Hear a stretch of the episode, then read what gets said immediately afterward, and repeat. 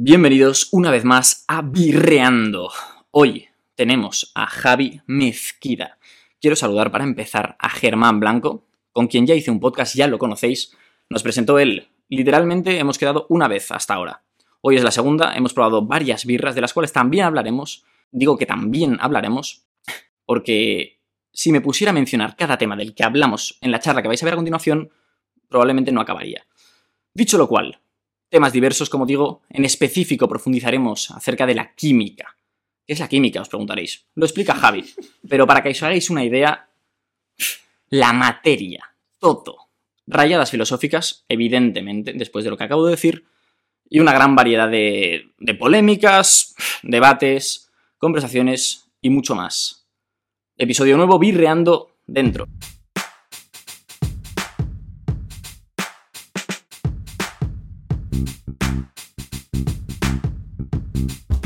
Pues esto, tío, eh, hablando justamente de superhéroes y tal, vamos a empezar por ahí. ¿qué Eh, podemos- Empezamos a ver, me parece bien. ¿Cuáles te molan? Vale. Pues mira, yo como tú, tío, Batman me parece a mí el número uno de... De otras cosas, bueno, de otras cosas no, su- lo, lo- lo que más me gusta de Batman es que es un hombre andando entre dioses, tío. Ya ves.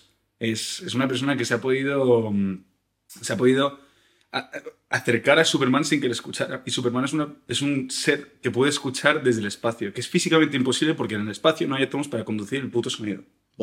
Y Batman es una persona que se ha acercado sin que se que les escuchara. Entonces, ya partiendo de eso, ya partiendo de eso, y luego su, su, su historia... La historia mola, sí. Sí que hay que decir que, tío, en general en los superhéroes, todas las historias como que... Bueno, es- muy, muy esencial que la historia sea buena. ¿sabes? Sí, es- Porque realmente si no es como que te quedas... Nunca te enganchas tanto al superhéroe. Eso, exactamente. No Tiene sé. que tener un origen, ya no solo donde tú te sientas identificado, sino real en el mundo donde crea las circunstancias. Mm, Y ya, son, ya no solo para los cómics, sino para las películas y cualquier cosa. Claro. El mundo que creas tiene que tener las reglas que establezcas tú, pero tienes que actuar dentro de esas reglas. O sea, que tener una- una bu- un buen establecimiento de personaje Esencial. muchísimo, tío. esencial. Y pues Spider-Man igual, tío. Esto es otro, otro personaje que a mí me encanta, tío. Ya ves. Eh, Ya para empezar. bueno, vamos, a, vamos a darle. Muy Bien. importante. Mm. Química. Química. Química, química, química, colega. química. Te lo he dicho, eh, es un tema que sinceramente en el colegio es que no es que me la pelas, es que lo odiaba y tampoco lo conocía. Era simplemente un nombre que digo, mira, Pereza. paso. Es que no quiero ni entender de qué estás hablando, ¿no? Pero claro, pasan los años y realmente lo que hablábamos un poco antes, Mm. eh, te das cuenta de que hay temas, biología igual, que son muy interesantes, ¿no? Ujú. ¿Cómo te metes en química, hermano? ¿Cómo te llama tanto la atención? Eh, sí, ¿cómo nace tu, tu interés, tu amor por la química? Joder. Pues yo eh, creo que soy tu peor representante a la hora de esto. Vale. Porque a mí la química, yo la describo como el mejor error que cometí en mi vida. Uh, Porque, a ver, la química me encanta como asignatura, ¿no? como, como área de estudio. Me parece que es menos matemático que la física, entonces es más, digamos, aplicado que la física Vale. pura, y no la física aplicada, porque la física aplicada literalmente es aplicada, y, y más concreto que lo que es la biología. Entonces está en esta zona entre medias, en las ciencias naturales, donde de verdad entiendes qué cojones está pasando, ¿no? Y es a mí, a, mí, a mí lo que más me gustaba de esto. Pero eso, que es, es el mejor error que he cometido, porque a mí la química al final, eso, como área de estudio me gusta, pero no es, no es, no es, no es lo que me llama. vale. Entonces yo de la química, es que estoy en eso, cuarto, cuarto, quinto, la, la, la cosa rara en la que estoy ahora, Acabando. y no me sé ni la tabla periódica, tío. Bueno, No pero no es necesario. Yo creo que al final, mientras entiendas lo que es, ¿no? Efectivamente. ¿Cómo definirías lo que es la química, bro? ¿Cómo definir lo que es la química? La química es el estudio de la materia. Es la mejor forma que le puedo definir. Y materia, por materia entendemos todo lo que hay en el planeta. Todo, bueno, en el planeta, en el universo. Sí, exactamente. Que, Sí, sí. que- ojito. Luego hablaremos del universo porque es que literalmente son los dos temas que quiero tocar contigo. Porque te interesa, eres un apasionado del universo también. Sí. Luego entraremos en eso. La materia. La química es la materia. Efectivamente.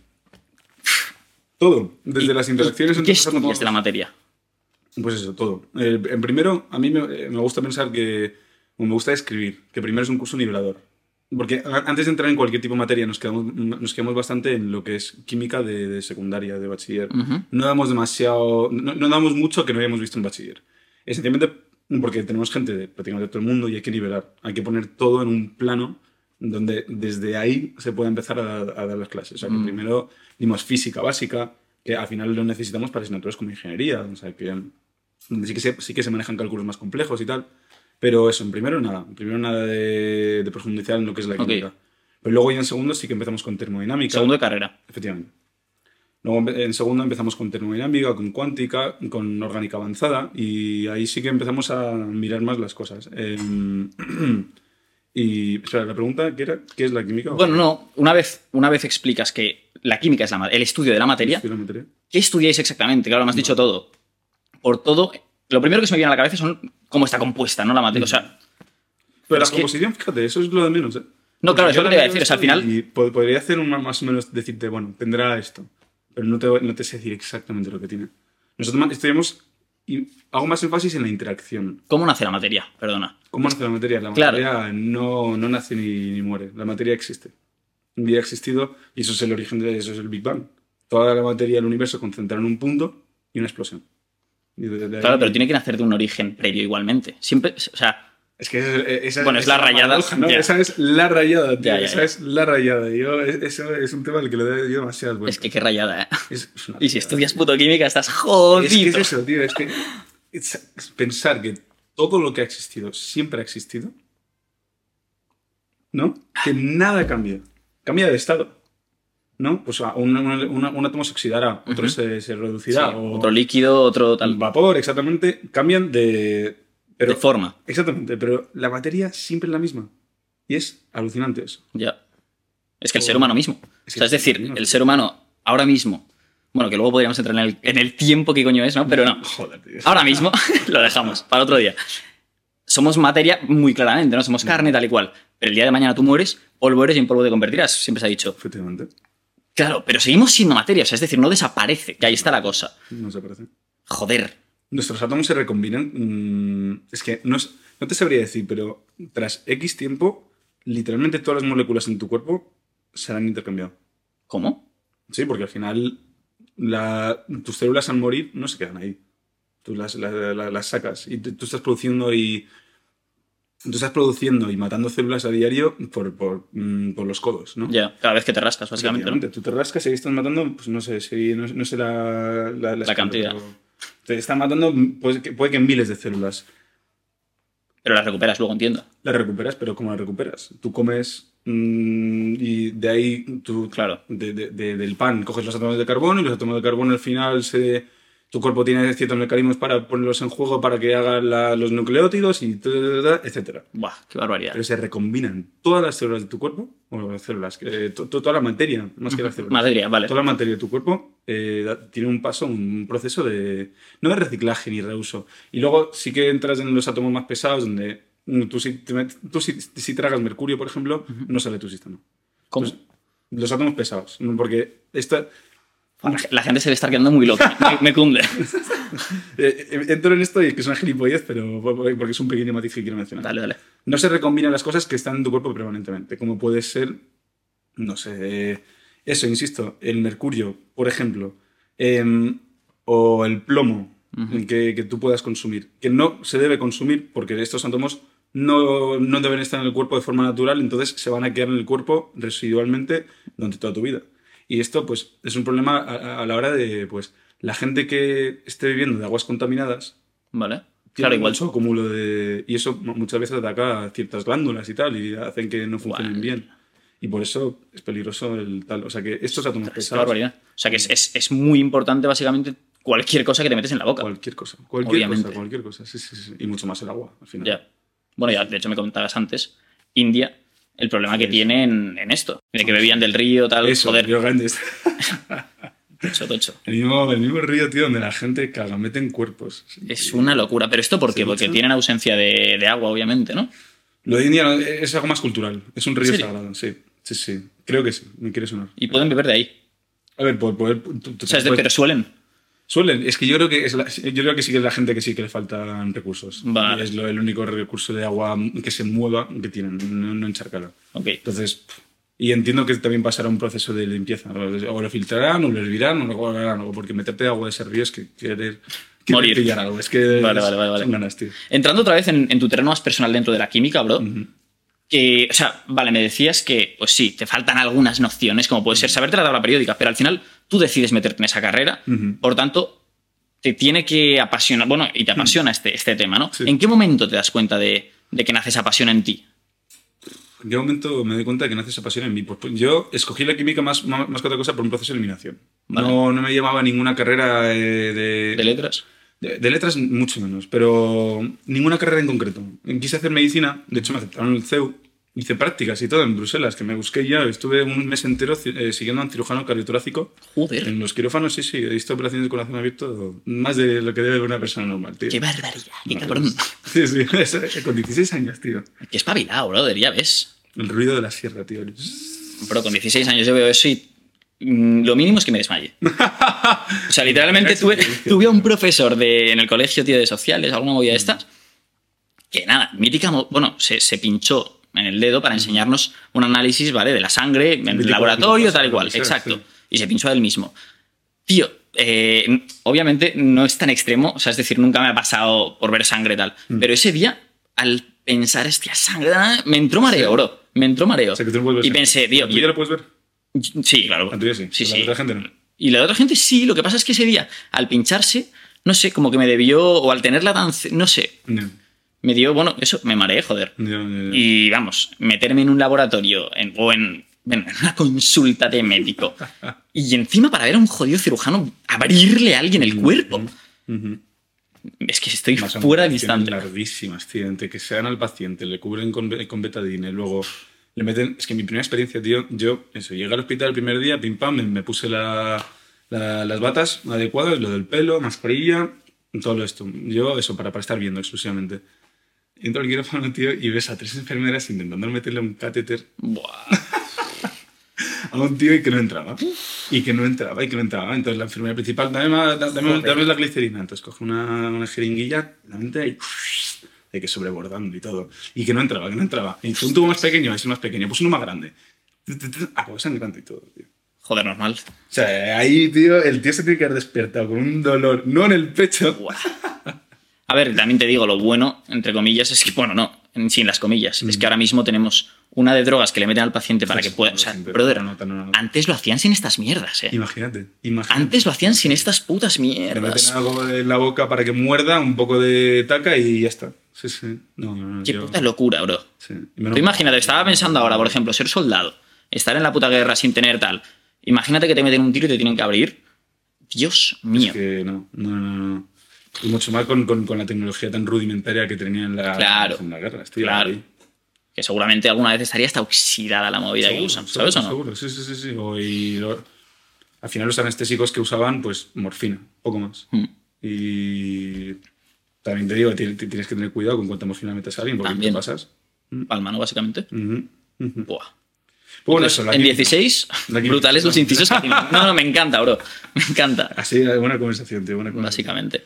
Te metes con 16, Para hacer unas prácticas, tío, porque yo quería ver qué coño era el mundo de la Ok. medicina, porque me- lo que más me interesaba hasta aquel entonces, y sin más tiré por ahí. Pero al final no, no me gustó. Entonces, Normal. eso, ¿sabes? por proceso de eliminación, tío, así fu- fui eliminando un par de sitios. Los sitios en los que me escogieron en el Reino Unido no me gustaba ninguno, entonces estaba un poco. mm, no, sé, no sé qué hacer. vale. Y en aquel entonces, mi, mi, mi- estudio favorito era la química. Yo tenía una profesora de química, una irlandesa, de mala leche, tío. Una irlandesa bajita, pelo rojo, tío. que nos tenía todos así. Así. Y me gustaba la, la persecución de excelencia, la, la rigurosidad con la, que, con, con- la que hacía todo, tío. El nivel ese de... No, no, pues tienes un fallo mínimo, pues está, está mal. Ya. Y las repercusiones a la escala macro pues serán infinitas, tío. O sea que no, es, esa búsqueda del significado de, por qué, de cómo funcionan las cosas, el tal, al final, eso, y que me estaba viendo Breaking Bad, tío. Normal. dije, exactamente. Dije ya, esto, ya, esto es lo mío. Igual, ya ves. Es buena manera de entrar en el mundo de la química, sinceramente. Breaking Bad y la profesora. Exactamente. Me parece top. Un poco más y, sí, de- y sí que es cierto que es apasionante el, el que, por ejemplo, en los exámenes de, de este tipo de cosas, de química, la respuesta, o sea, solo haya una respuesta, tío, y no hayan tonterías, por ejemplo, en, en letras en general, que puedes dar pie a la subjetividad. ¿sabes o no?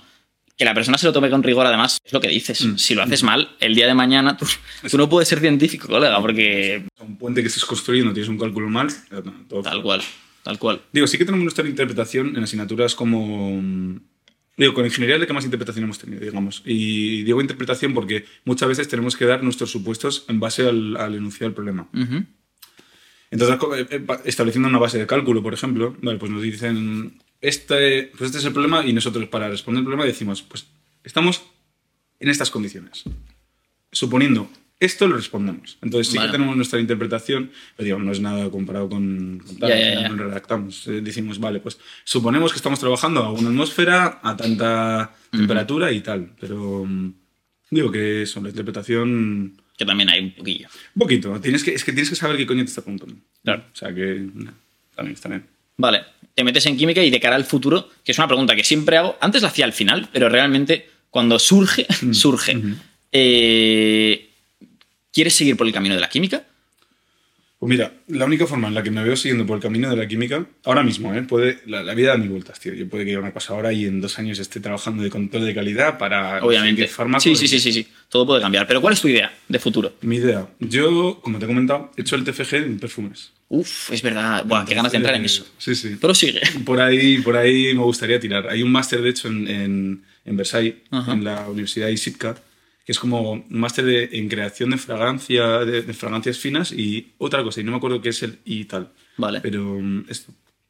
Perfu- Si, si tiro por la química, va a ser por perfumes. Y, y cuando entramos, y ya entramos directamente en el mundo de los perfumes, em, ¿qué, qué- o sea, ¿qué quieres hacer concretamente? Es decir, claro, al final te lo decía también antes, cuando hablamos de perfumes hablamos de em, algo que todos tenemos en nuestro día a día, pero que pocos entendemos realmente. O sea, es decir, pillamos, vale, sí, huele bien, pero nadie se para a pensar, bueno, nadie, digo, las personas del mundo real, No, no, los eh, sí. Claro, los consumidores. No nos paramos a pensar en, pues yo qué sé, ¿por qué esto me hace, me provoca el, el- ¿por qué el olor este me provoca ciertas cosas? ¿Por qué me gusta más que el otro? Mm, que, ¿sabes? Hay gente que se dedica a esa mierda, ¿qué componente exactamente podría crear? Es una locura. Se crean modas. Luego también, dentro de los perfumes, que no sé si esto te interesará más, pero el tema de los de la estética también, También. Del, de la propia, Todo. del De propio hecho, bote. Eso es lo que me. Bueno, perdón. No, no, no. Entonces, dicho esto, dentro de ese mundillo tienes alguna eh, parte que quieras perfeccionar o es en general el mundo de los perfumes? Pues yo quiero hacer una transición eh, a películas y creo que a través de los perfumes creo que es una buena forma de hacerlo porque es un mundo donde controlo, eh, es un mundo donde químicamente sí que tiene su aspecto creativo, que por eso me gusta, tío, porque al final muchos trabajos en la química vas a estar haciendo en laboratorio, haciendo Yeah. lo que te pide el jefe y mm, no tienes tú de vamos a probar esto, vamos a probar esto. A innovar. Exactamente, de- vamos a intentar cosas distintas, ¿no? O sea que ese aspecto creativo, expresivo, la expresión a través del trabajo, tío, me, me- me apasiona, coño. Y, o sea que dentro de lo que es el mundo de los perfumes, es que me preguntas, ¿tienes alguna parte favorita? Voy a intentar entrar como químico, sea por control de calidad, sea a la hora de la síntesis, sea en cualquier cosa. Pero quiero hacer una transición al marketing. Quiero, y a partir de eso, ganar pues, la confianza técnica para grabar pues, anuncios para luego hacer mis películas. ¡Wala! Ya veis, colega. Y quiero- O sea, es decir, como por ejemplo, bueno, los anuncios de perfumes, Invictus, por ejemplo. Exactamente, eso mismo. Uf, mola. O sea, que meterme por, por los perfumes como químico y luego meterme ahí por la parte de marketing y luego... bueno, Es buena combinación, es, es que es la combinación necesaria. es que es, lo- es la única forma que veo donde puedo acabar el mundo del cine, tío. y- Está fino. Buah, y el mundo del cine. Buah, es que joder. Nos conocemos desde hace poco, pero bueno, desde hace nada, en realidad. Pero, bro, bastante. te lo juro que en cada conversación descubro más cosas. El otro día hablábamos de Tintín, bro. Tintín. Que po- con poca gente podía hablar de Tintín, ¿sabes? Y el mundo del cine es otro que, joder, pff, en el podcast he tenido charlas de cine Sí. a mansalva. Sí. El día de mañana, y te lo decía, yo, yo personalmente lo que quiero es, entre otras muchas cosas, esto mantenerlo siempre Ujú. e irlo desarrollando. Porque es un proyecto que me, me flipa. Y una de las cosas que quiero hacer, ya te digo, conforme vaya pasando el tiempo, perfeccionando el contenido, Ujú. es hacer sesiones solo de cine con algunos de los invitados que hayan ido pasando, Wow. ¿sabes o no? Qué guay. Sí, sí, sí, es, sí. es una idea que tengo bastante clara. En general, ya te digo, tengo cosillas de estas y el mundo del cine es que podríamos hablar Es que- todo el podcast, porque me ha pasado, sí. ¿sabes Sí, o no? Exactamente. Traje a mi colega Gon, que es- la película y... Sí, sí, sí, sí, literal. El caso, eh, me parece fascinante, bro, mm, porque es un perfil muy, muy personal, muy específico, Mm. y como te decía antes, que impacta a casi todo el mundo, excepto al capullo que no se ponga ningún tipo de colonia, ¿no? Pero dices, joder, Eh, muy interesante. Mm. ¿Tienes algún tipo de fragancias dentro? Bueno, perdón, no. TFG. TFG. TFG primero, venga. ¿De qué lo hiciste dentro de los perfumes? Te, leo el título. De una. Development of an HSSPME uh, GCMS Technique for Perfume Analysis. HS, eh, las siglas lo que, lo que son es eh, Headspace, que esto habla del método de extracción de los componentes volátiles del perfume, que es en un vial pequeñito, lo calientas, entonces, que está tapado, está sellado, calientas y todos los componentes más, más volátiles del perfume, que va a ser lo que huele, sube a la parte de arriba, se evaporan, y tú metes una fase sólida, que es el SPME, Solid Phase Micro Extraction, donde metes una fase sólida donde los perfumes no se absorben, sino se adsorben, que es la interacción entre el, el gas y el, y el sólido, el proceso de, de absorción.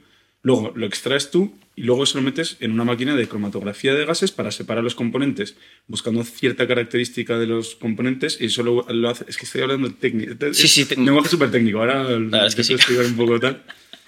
Vale, pues eso. O sea que al principio coges tu perfume, lo metes, haces tu fluchi, fluchi, fluchi, fluchi y en un vial así chiquito. Ujú. Metes el vial en un, en un baño María, Ok. calentándolo con un rotador para que esté homogeneizado lo que es el, el vial y los componentes más volátiles se evaporarán primero.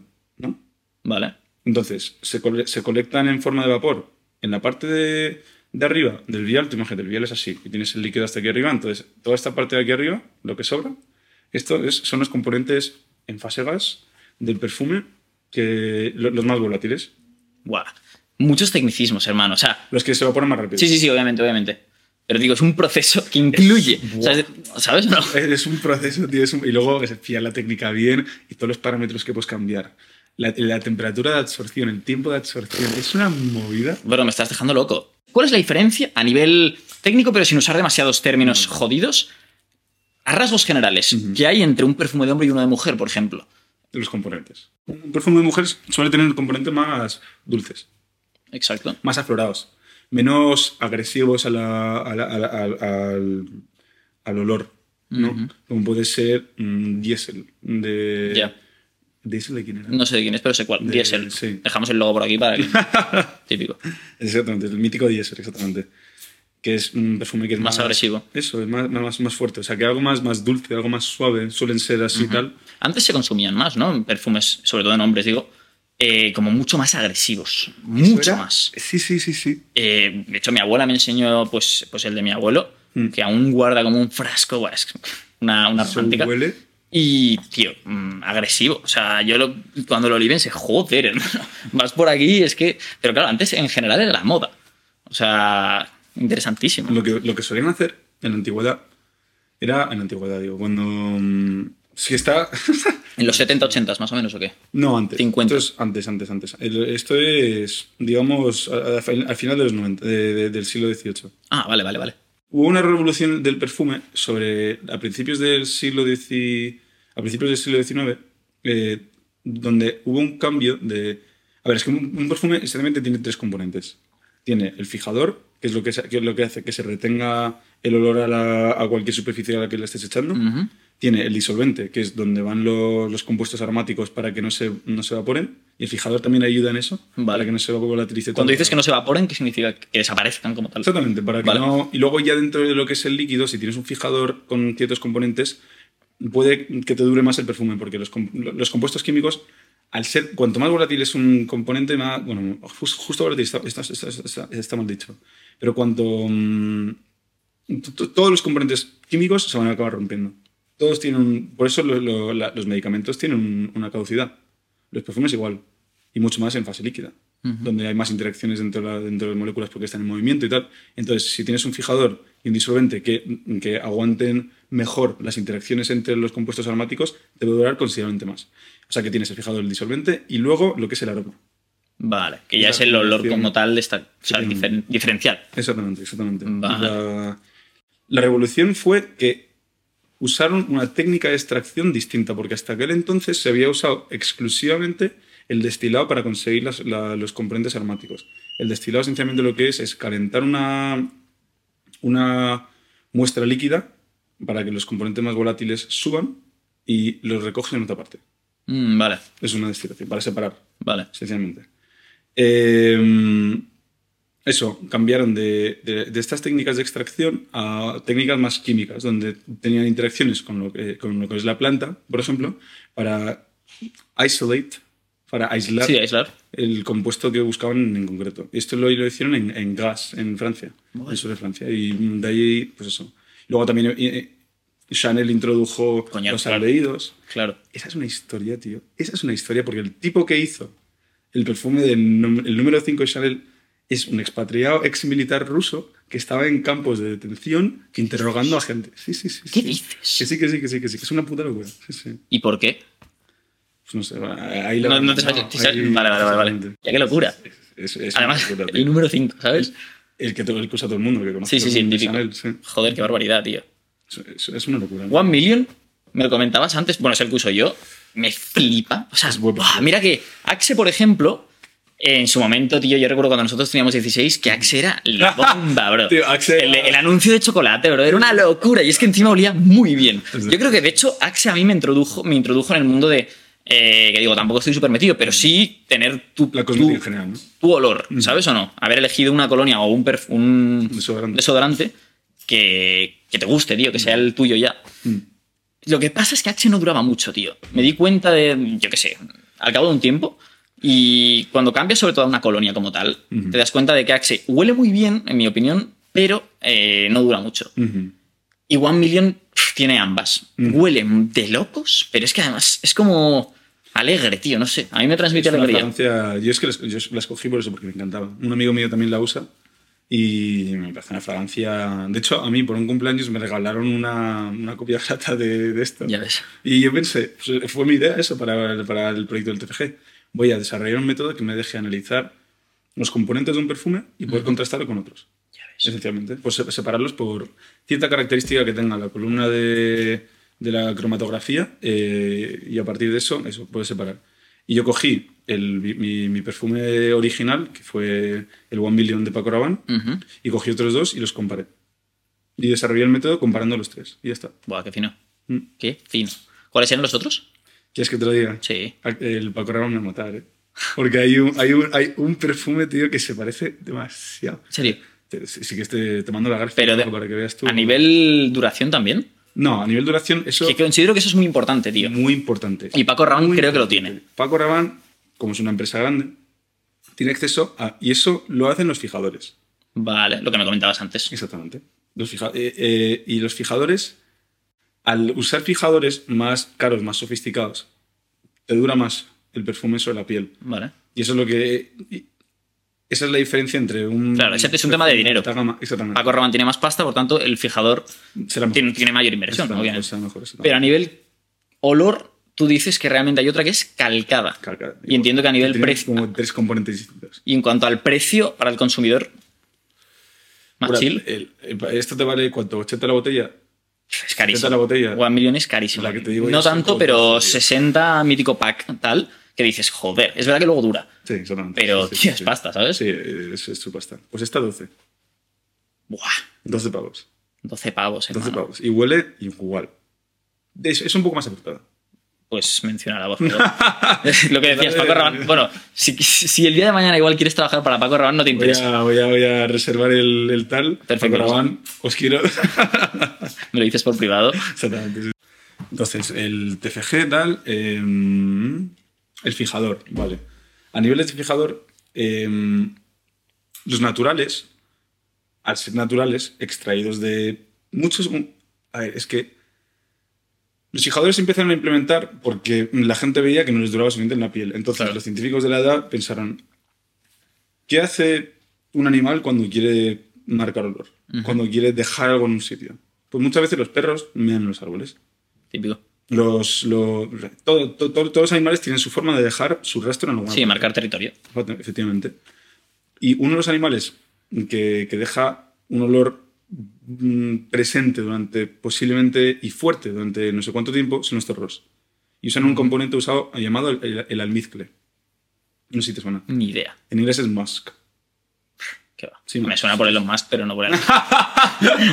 Eso, shout out a Elon Musk, tío. Sí. Ahora seguro que está viendo esto. Mira, me escuchan unas 200 personas y Elon es uno, ya te lo digo. Nosotros somos mi madre y tal. Ahí ahora con todo el tema de Twitter, tío, en un descansito se escucha esto. Joder, lo de Twitter, qué liada. Está eh. cayendo una. Qué liada. ¿Qué opinas de eso? No me, no me he enterado demasiado todavía. Vale. Pero mm, el hecho de que el día que entrara, echara. Bah. ¿Cuánto fue? Hay que tener, hay que tener los huevos muy grandes. Bien eh. puestos, tío. Muy grandes. Bien puestos. Es bestia, la verdad. Y luego el hate que le ha caído en Twitter y el tío sigue vacilando bastante. Eh, sí, sí, sí, tiene sentido. pues, Sí, yo creo que buah, es que es, es muy polémico. Es muy polémico. A mí personalmente me, me cae bastante bien. Es- O sea, no me, no voy a engañar a nadie. Mm, creo que es un tío que se ha currado lo suyo. Ujú. Que sí, que tiene mucho hate porque es cierto que a veces está en otro puto planeta, ¿sabes? O sea, se permite lujos, no sé, es una locura.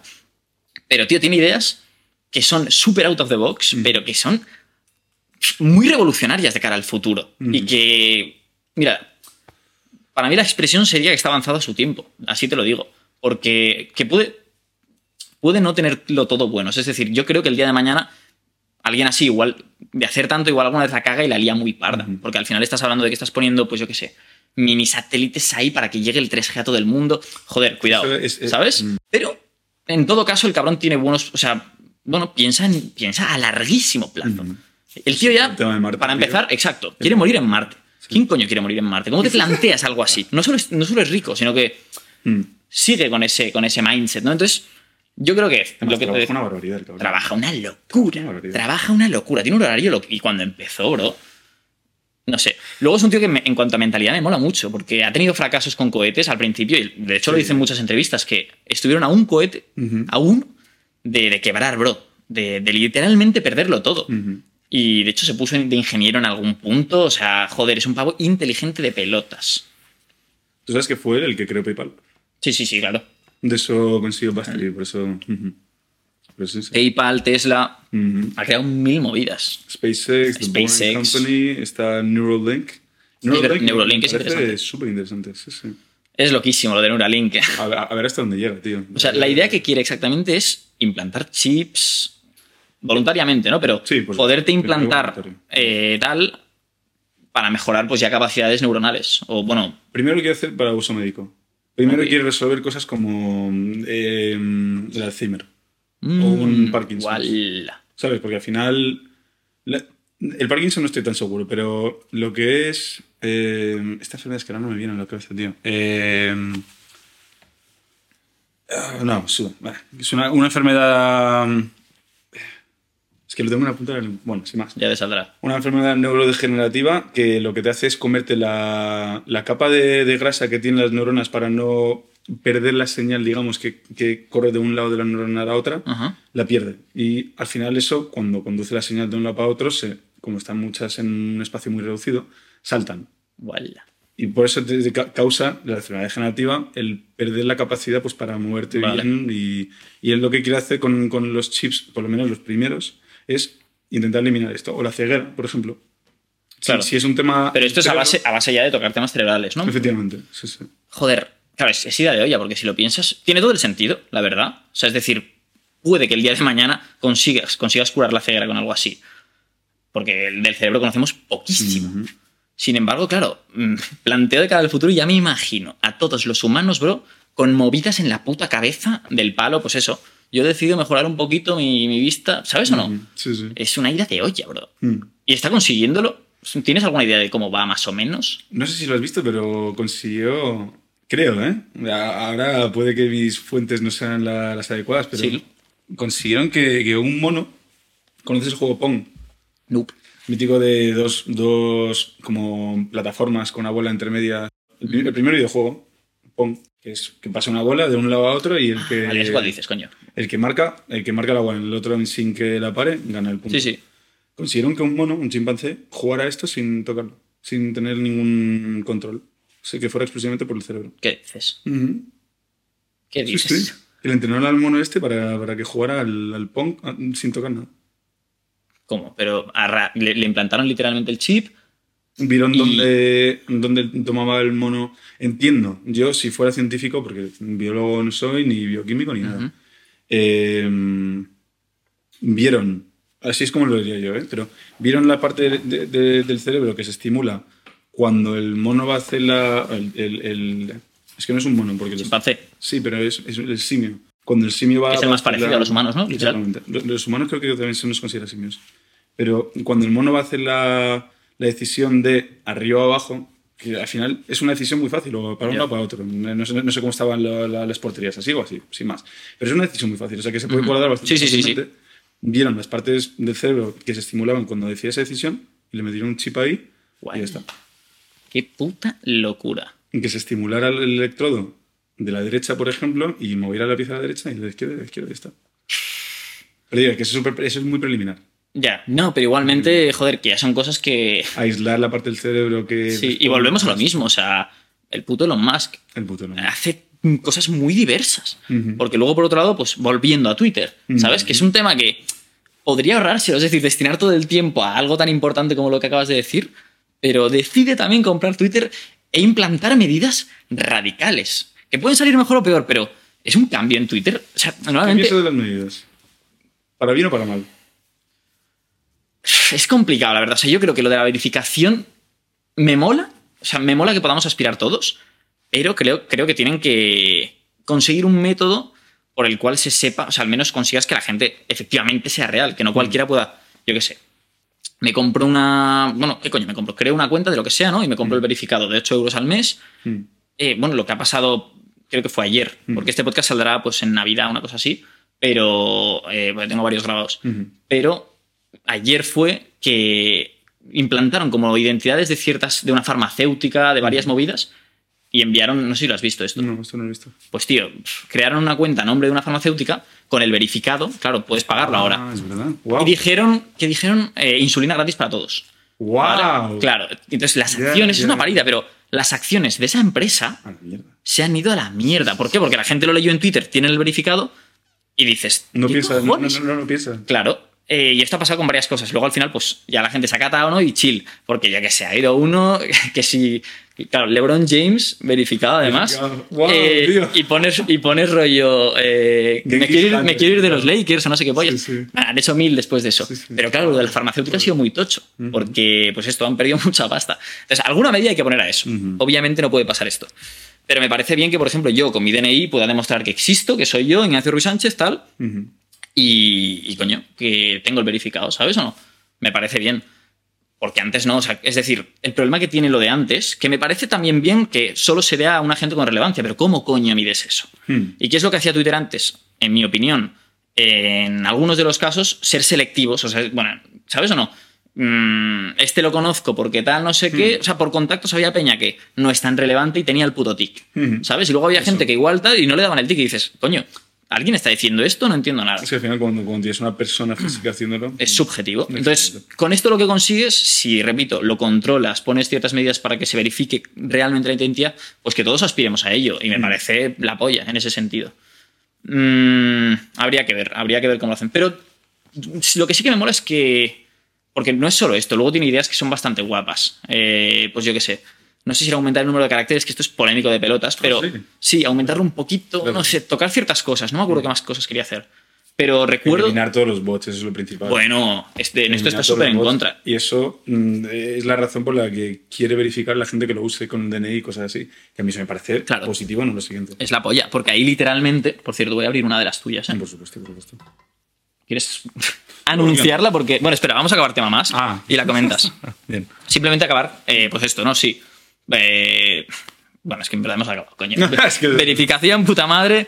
Esperemos que lo hagas bien, Musk, eh, que no la líes y que Twitter siga siendo la polla. Es, es importante, pero porque al final este hombre, y siempre lo habla, tío, y me parece algo muy positivo. Crear una, una- una plataforma, o sea, no, no debo tocar la- algo que esté cerca del micro. Eh, crear una plataforma de verdad donde el free speech esté permitido dentro de ciertas... Cierto margen, pero sí. Exactamente. Donde dé pie a que la gente tenga una, una Claro. comunicación bastante buena. Claro. Sin vetar pensamientos, sin vetar nada. Si tú te- sin tener el algoritmo, por ejemplo, que tiene YouTube de no nos gusta algún vídeo porque no sigue nuestra política, van, pues sí. por debajo del network. Y otros que sí que tal, pues lo ponemos arriba, cuando en tuviste recomendados. Pero esto no, esto al final, tú sigues a la gente que sigues y te va a tocar leer lo que te toque leer. A mí eso me parece muy bueno. Para, un, para, para- para una discusión me parece muy importante de cualquier tipo. Que Sí, su y, y ahí literalmente consigues que Twitter sea una comunidad real Eso. eh, a nivel mundial. Porque no todo el mundo, pero mucha gente está en Twitter. Y mola porque ahí es donde se mueve lo bueno, en el sentido que son opiniones reales, ¿sabes? Cada uno suelta lo que tal, pero hay mucho bot. Exacto. Y es una realidad que lo hay. Entonces, cargándote eso consigues lo que has dicho, de una sociedad mm, a nivel virtual mm, en donde todo el mundo... donde se pueda comunicar bien. Exacto. tío, sabiendo y así también se sabría, sinceramente, realmente qué opinamos todos en, en- en muchas cosas. Porque, bro, entras en una publicación de X noticia y te encuentras mil comentarios que, que pueden ser bots. Mm. Entonces dices, joder, pues a saber, ¿no? Y luego todo el tema de la política y ni te cuento, tío. Bueno, claro. Hay Y es que ahí hay, una, ahí, hay, ahí hay un problema también, porque yo considero que los de Twitter, los dueños previos, que por cierto hay un podcast de Joe Rogan hablando con, en- con ellos y, y poniéndoles bastante en tela de juicio Sí. en este aspecto, eh, es una conversación muy interesante. Yo creo que tenían una cierta... Tiraban un poquito eh, hacia la izquierda a nivel político, en Estados Unidos, ¿eh? Eh, porque claro, luego hay cada comunidad, o sea, en España lo llevan otros tal y cual. Ujú. Que en España puede que también. Pero, pero sí que estaban tirados a la izquierda. Ujú. Y por eso los de izquierdas en Estados Unidos están, los demócratas están bastante en contra de que Musk lo haya comprado, porque Musk es un pavo muy, Ujú, ujú. no de derechas, pero liberal, que flipas. Ujú. Es un empresario, joder. Ujú. Em, entonces hay una polémica ahí bastante, bastante guapa. La- el podcast Joe te lo pasaré porque está fino de pelotas. por favor, por favor. Y también me moló, ¿eh? Como los de Twitter explicaban cómo gestionaban ese tipo de cosas, porque, hombre, obviamente no creo que tuvieran la idea, al, al menos los principales, ¿eh? De vamos a eh, corromper las elecciones nosotros, tal y cual. Pero un cierto tal puede Que ser. Das pie a... Porque desde luego el poder lo tienen, ¿sabes o no? Para ello. Sí, sí. Eh, y luego, otra cosa que, de nuevo, no sé si esto es verdad o no es verdad, que lo leí, pues puede que sea en una mítico de Google que te metes y te aparecen noticias sugeridas, o sea que no sé cuán de verídico es. Pero hubo casos donde el verificado lo estaban vendiendo antes. ¿qué Lo estaban y esto, a la hora de una empresa grande o individuos, Ujú. es una puta locura. Tú no puedes tener un- una plataforma que represente prácticamente a toda la opinión pública comprando Bueno. Facebook igual. Facebook, nada, Facebook está anticuadísimo. Pero no, me refiero a nivel vender datos. Ah, lo bueno, de Facebook sí, fue una aliada bestial, porque es real que vendieron una de, una de datos, pero es increíble. Hay un documental en Netflix también muy interesante sobre eso. Sí. Eh, antes, un inciso rápido, presenta tu cerveza, porque como sabéis, eh, cada invitado me dice pues eh, lo que quiere de beber. En este caso, Javi lo ha traído. Y, y es una birra que me ha comentado, de hecho me lo comentaste hace una semana, pero se me ha quedado muy grabado. Artesanal, muy fuerte, un 8% de alcohol, una cosa así. 8,5, sí. Eh, y desde luego curiosa. Os pondré el logo de esta marca para que lo veáis. No me patrocinan, no me patrocinan nadie. A mis 200 views, nadie. Pero no, y de hecho, si me patrocinasen tendríamos un problema, porque, bro, voy patrocinando muchas diferentes. Joder, la Guinness de antes Sí. también está guapa. Sí, sí. Buah, Pero venga, va. ¿eh? Vale, mira. Pues esto es una cerveza eh, belga que viene de, una, de un bar, esencialmente, que ganó mucha popularidad porque tenía una selección de cervezas enormes. Eh, una selección de cervezas enorme, perdón. Pero a nivel mundial, su catálogo, cuando lo coges, es algo así. Guay. Que sí, que sí, que sí. Es tiene como una selección de 4.000, 3.000 cervezas. Es una locura. Es una locura, es una locura. Y esto, pues por su popularidad. Bel- acabó- belgas has dicho, ¿no? No, no, no. La cerveza es mundial. Ah. O sea, que tiene cervezas de todo tipo. Pero la compañía, el origen. La compañía es belga. Ok. Y mm, eso, por- tras ganar tanta popularidad, lo que, lo, que, lo que hizo la empresa fue expandir. Y ya no solo es un bareto, es una manzana. De hecho, el sitio en Bruselas se llama The Living Village. Ah, ya O ves. sea, que es una, tú puedes subir a los diferentes pisos que tiene el edificio en sí, porque está al lado de la Grand Place. Ujú. Al lado, al lado, al lado, al lado. Y te puedes echar ahí todas las cervezas que quieras y es, es- es- es impresionante. Y la verdad, y bueno, eso. La cerveza de Bélgica de Delirium. Buah. Es Pero- curiosa, eh, bro. Esta Tiene fuerte, como- Es afrutada. Sí, exacto, esa frutada. Es bastante frutada y me mola que flipas, Está bro. bien, está bien. Joder, ya ves. A mí me hace mucha gracia. Eso, vamos a pillarnos una, un ciego. Sí, ¿no? tiene, tiene pinta. No, es que claro, joder, se dice pronto, pero un 8% en birra eh, es otro rollo, tío. Es demasiado. Es otro puto Demasiado, rollo. demasiado. El otro día en Sanse justamente probé, no, no me acordaré del- de la marca, pero me enseñaron una, estuve con mi colega Alfredo, Ujú. con el que también hice podcast precisamente, que es chef, un puto crack. Desde aquí le mando saludos. Eh, y, y nada, me presentó una amiga suya que se dedica Mm. a la elaboración de cervezas. Es una friki de las cervezas. De hecho, bro, tenía un tatuaje, que es que esto ya fue... Está invitada al podcast, Sofi, cuando quieras. Eh, porque es que esta va a estar muy interesante también. Mm. Tenía un tatuaje con los cuatro ingredientes de la cerveza. Qué Lúpulo, bueno. tal. De Qué este bueno, palo, tío. ¿sabes o no? Friki de la birra. Me pareció la puta polla. Qué guay. qué Porque, guay. claro, o sea, para que te dediques a esto, o sea, para que seas tan friki de la birra tienes que saber una barbaridad y ser muy sensible en plan a. Como, Todo, coño, al, todo, al- todo. al sabor de la birra, ¿no? O sea, tiene que gustar mucho, básicamente. El caso es que me llevó a un bar artesanal, ya lo había pedido, ¿no? Mm. Me llega la puta cuenta y digo, nueve putos euros. ¿Qué coño? Nueve pavos por una birra. Eh, Esto me ha costado tres y pico, ya me parece caro. ¿eh? O sea, es que- caro para un botellín, pero decente. Sí, Decente. Dentro de lo que cabe está bien. Eh, No era botellín, era, era copa. Ah, pero bueno. same shit, en verdad, Ya. qué bajones. Era bastante grande, pero tampoco vale. O sea, nueve pavos, Nueve pavos te para aseguro que no. Es, ves la cuenta y dudas. Es loco. Pero bueno, estaba bastante curiosa. Me mola el rollo de las, de las artesanales, tío. Está bien, está bien. Pues sí, sí, Delirium Tremens. Bueno, es que el nombre ya lo dice todo. Efectivamente. efectivamente. Diego, que flipas. Luego, el, logo, tío, no, no sé, dónde- no, no sé dónde está inspirado, pero entiendo. Curioso, ¿eh? Será de los. ¿Tú sabes? ¿Te, te has visto Dumbo? Claro. Cuando el tipo se emborracha a ver los elefantes rosas bailando. Mm, ya ves. que es de- Sabía que me sonaba de algo. bro. Mira, no se ve esa... Lo he visto. Esta imagen la he visto en Elefante Rosa. Igual es por Dumbo. Mira, en, la, en el guateque, en la película, el elefante estaba pintado, pero no sé si de rosa. No me acuerdo bien. Estaba Vale. pintado. Vale. Trae un elefante un momento dado a la fiesta, la macro fiesta que monta este. sí, y trae un elefante, pero no se estaba pintado de rosa. Entrando en el cine, aprovechando rápidamente. Claro, también me decías, al final, y, y me lo comentaste el otro día, tú quieres entrar en el mundo del cine. Más allá de perfumes, tal, es otro mundo que te mola. ¿Qué directores te molan? ¿Qué rollo, qué rollo llevas a nivel cinéfilo, sabes? ¿Te gusta algo en concreto? Hay gente que le gusta el anime. Sí, sí. Mira, un director a mí de referencia que me parece que ha sacado tres películas en total, ¿eh? O sea que es relativamente nuevo. Pero las tres películas tienen un estilo. Ah, ya sé quién dices. Sí, el, el que te comenté el otro día, el Robert Eggers. Robert Eggers. Y, bueno, podéis veros el podcast con Gon. El Mm. primero en este canal Sí. que estuvimos hablando de Robert Eggers. Qué justo. bueno, tío. Sí. Sí, pues ese eh, para mí es top. ¿Cuál de las tres? Pues me he visto las tres. Eh, las tres son una experiencia. Eh, Mira, me, me- las vi en orden contrario, de hecho. Me empecé. Bueno, no. The Northman. Me, empecé, me vi la, la de El Faro en el cine, que de verdad es una experiencia que creo que se tiene que haber vivido en el cine porque Mm. una película de ese impacto visual se tiene que disfrutar en una pantalla grande. Ya.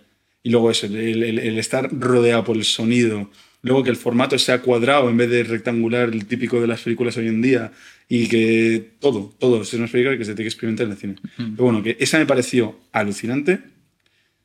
Creo que de, de las tres mi favorita creo que es The Northman. Ok. Luego El Faro y luego The Witch. The Witch me gustó menos, Vale. la verdad. Pero aún así me, me pareció peliculón. Y luego los actores. Lo que me gusta mucho de este hombre, más que otra, bueno, más que otra cosa tampoco, porque su estilo directorial también me gusta mucho, pero el enfoque y el empeño que pone este hombre en lo que hemos mencionado antes, en crear un mundo donde dentro de ese mundo pasan las cosas. mm, crear un mundo, crear un mundo donde te sumerja. ¿No? Y este hombre, el- la investigación que hizo en The Northman y The Witch, en El Faro entiendo que también, pero no me, no me he enterado. Pero en The Northman y The Witch, la, la- la- la- investigación que hizo para el puesto en escena que fuera idéntico a algo de la época es impresionante. A la hora de escoger las espadas y todo. Y dice, no, es que yo no quiero una espada que, que te inventes tú porque es la más guay. No, yo quiero la que estaba ahí en ese momento. Y eso son pequeños detalles, pero... Sí, marcan la final, diferencia. es que ver casas con césped en el tejado, tío, para mí en el The Northman me, eh, me encantó. Sí, es que The Northman está muy lograda, tío. Está muy lograda. Y, y es cierto que el, el uso que hace de todo en general en sus películas, la música, todos los Todo, componentes que, inclu- que, que se incluyen en una película, los tiene muy. Sí, los tiene muy controlados. Y yo creo que es algo que en el cine de hoy en día se ha perdido. Creo que en el cine de, hoy en día, en general, obviamente lo que se intenta es vender. eh, Desafortunadamente. Sí. Y eso hace que se pierda mucho toque artístico. Muchísimo. Y este pavo consigue vender, pero sin traicionar esa parte de su cine. O sea, es decir, es un cine personal. Ujú. Y yo creo que eso Muy bien dicho. es, es el tema. Sí, sí, sí, sí. Es que es muy suyo. Eso, ves su película es que es él. Es su dirección artística y lo ves. Entonces a mí me encanta, a mí me encanta, a mí me encanta. Luego El Faro, eso es una película dura de ver, pero la recomiendo muchísimo. Es un peliculón. Es, es- es- uf, es- Ya ves. Otros directores que te hayan molado. Vale, pues me gusta este. Me gusta mucho Edgar Wright. ¿Vale? Que este. A ver, espera, ¿qué hizo? Estoy- The Cornetto Trilogy, que son eh, la de End of the World. No, no. eh, ¡Coño! Of- creo que se llama End of the World. No. El- eh, sí, creo que sí. ¿no? World's End, la del bar, no End of the World. Sí, sí. Bien- bienvenidos al fin del mundo, en español. van de bar a bar. Sí, sí, sí, bienvenidos al fin del mundo. Pues eso. Dices, ¿no? Sí. Vale, buah, arma fatal. Hot Dios, qué peliculones. Sí, sí, exacto. Luego también. Buah, bienvenidos al fin del mundo. A nivel birras hablábamos antes. Es una peli muy, muy birrera. Sí, sí, sí, y es una gozada, tío. Qué locura. Buenísima. A nivel de dirección, Eh, tío. el cambio que hace al final. ¿Cómo? ¿Sabes o no? O sea, es decir, al principio, tío, es una película de comedia de unos chavales que Eso, se van por ahí eso. bar a bar. Y te la gozas, cuidado, te la gozas mucho. Piensas que estás metido en esta Exacto. película. Y de, bro, yo se la puse a unos colegas y, claro, no se esperaban ese puto cambio porque es una peli, pues, diferente. De repente hace un puto cambio. ¡plac! En un No, no voy a entrar en spoilers porque es que te cargas la peli si dices el cambio. Porque pues es eso. Es Sí. de repente, ¿no? Pero y luego, este, este director en concreto, claro, una cosa que también me mola, y es un tío que también me fascina mucho su dirección, eh, es el cómo trata también las cosas cotidianas. El, tú abres una nevera, por ejemplo, Hmm. el mítico plano que consigue siempre él, no sé si te has fijado. Cuando abres una nevera, pondré alguno por aquí, porque yo creo que. bueno, no, por copyright, no, no, no sé. En todo caso, eh, pilla una birra Hmm. y el proceso entre el que pilla la birra y la abre, mil tomas diferentes a una. ¡Buah! Es alucinante, bro. Qué trato de la película. Ya no es solo lo, es- lo- lo visual con el sonido.